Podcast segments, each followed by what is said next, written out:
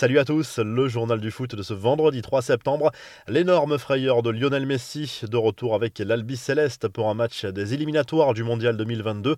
La star du PSG a bien failli sortir sur une civière et avec une très grave blessure dans la nuit de jeudi à vendredi à Caracas, au Venezuela. Un peu avant la demi-heure de jeu, Adrian Martinez est venu s'essuyer les crampons sur le tibia de Messi. L'arbitre a sorti le carton rouge après arbitrage vidéo, mais on est passé tout près d'une fracture. Les images sont impressionnantes. Messi est resté de longues minutes au sol, se prenant la tête à deux mains pendant l'intervention du staff médical, avant de se relever et finalement de terminer la rencontre. D'après les premiers examens, le nouveau joueur du PSG ne souffre que d'une grosse coupure sous le genou gauche.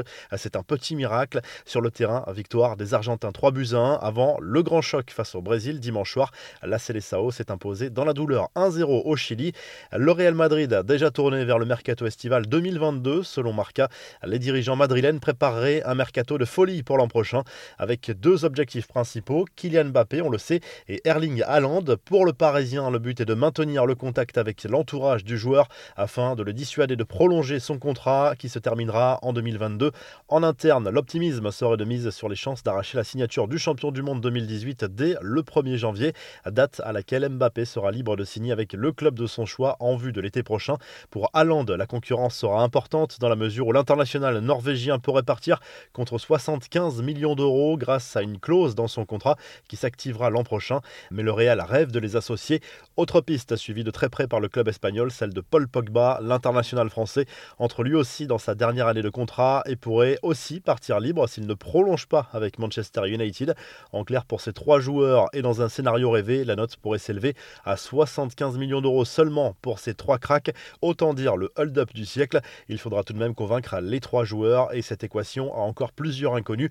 Karim Benzema, lui, est persuadé que Kylian Mbappé finira par signer au Real Madrid. C'est ce qu'il a répété lors d'un entretien à RTL. Pour lui, cela ne fait aucun doute. On peut penser que l'attaquant lui a confirmé son désir de rejoindre la capitale espagnole un jour ou l'autre.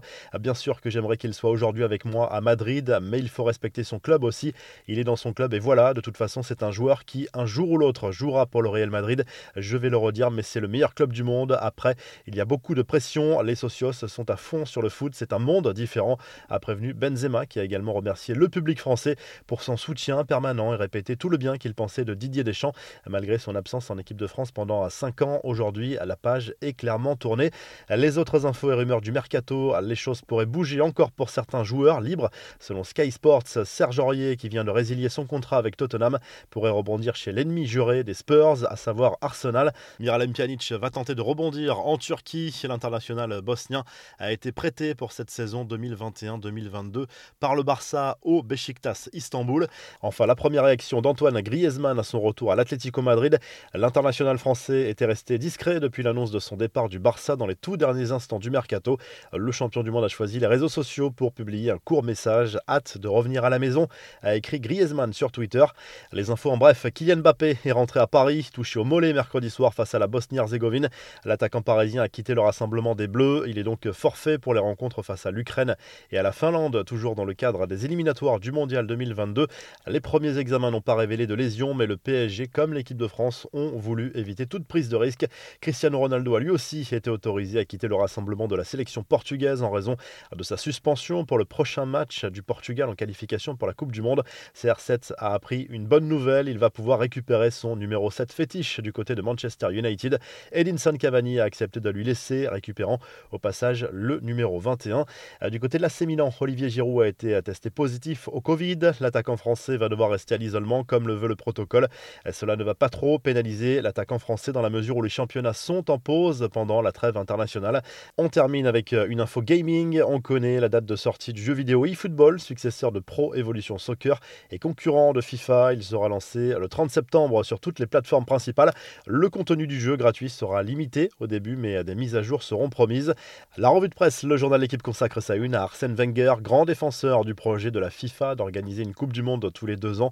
Le quotidien sportif n'est pas forcément pour et la raison est assez simple. Le football a-t-il vraiment besoin de multiplier les grandes compétitions? En Espagne, le journal Sport, comme tous les journaux sportifs espagnols, revient sur la défaite de Buzyn des joueurs de Luis Enrique en Suède dans le cadre des éliminatoires du Mondial 2022. La sélection espagnole laisse la première place aux Suédois, la seule directement qualificative pour la Coupe du Monde. En Italie, le Corriere dello Sport revient sur le match nul décevant de la squadra Azzurra contre la Bulgarie dans son groupe de qualification, mais salue tout de même ce record égalé jeudi soir. Les Italiens ont enchaîné un 35e match sans défaite, égalant au passage le record de l'Espagne sur la période 2006-2009. Enfin en Angleterre, le Daily Express Sport revient sur cette soirée, une nouvelle fois honteuse pour la Hongrie. Ses supporters se sont encore fait remarquer par des actes racistes inqualifiables en tribune. Les Anglais ont répondu de la meilleure des manières en écrasant la Hongrie chez elle 4 à 0. Très belle et à très vite pour un nouveau journal du foot.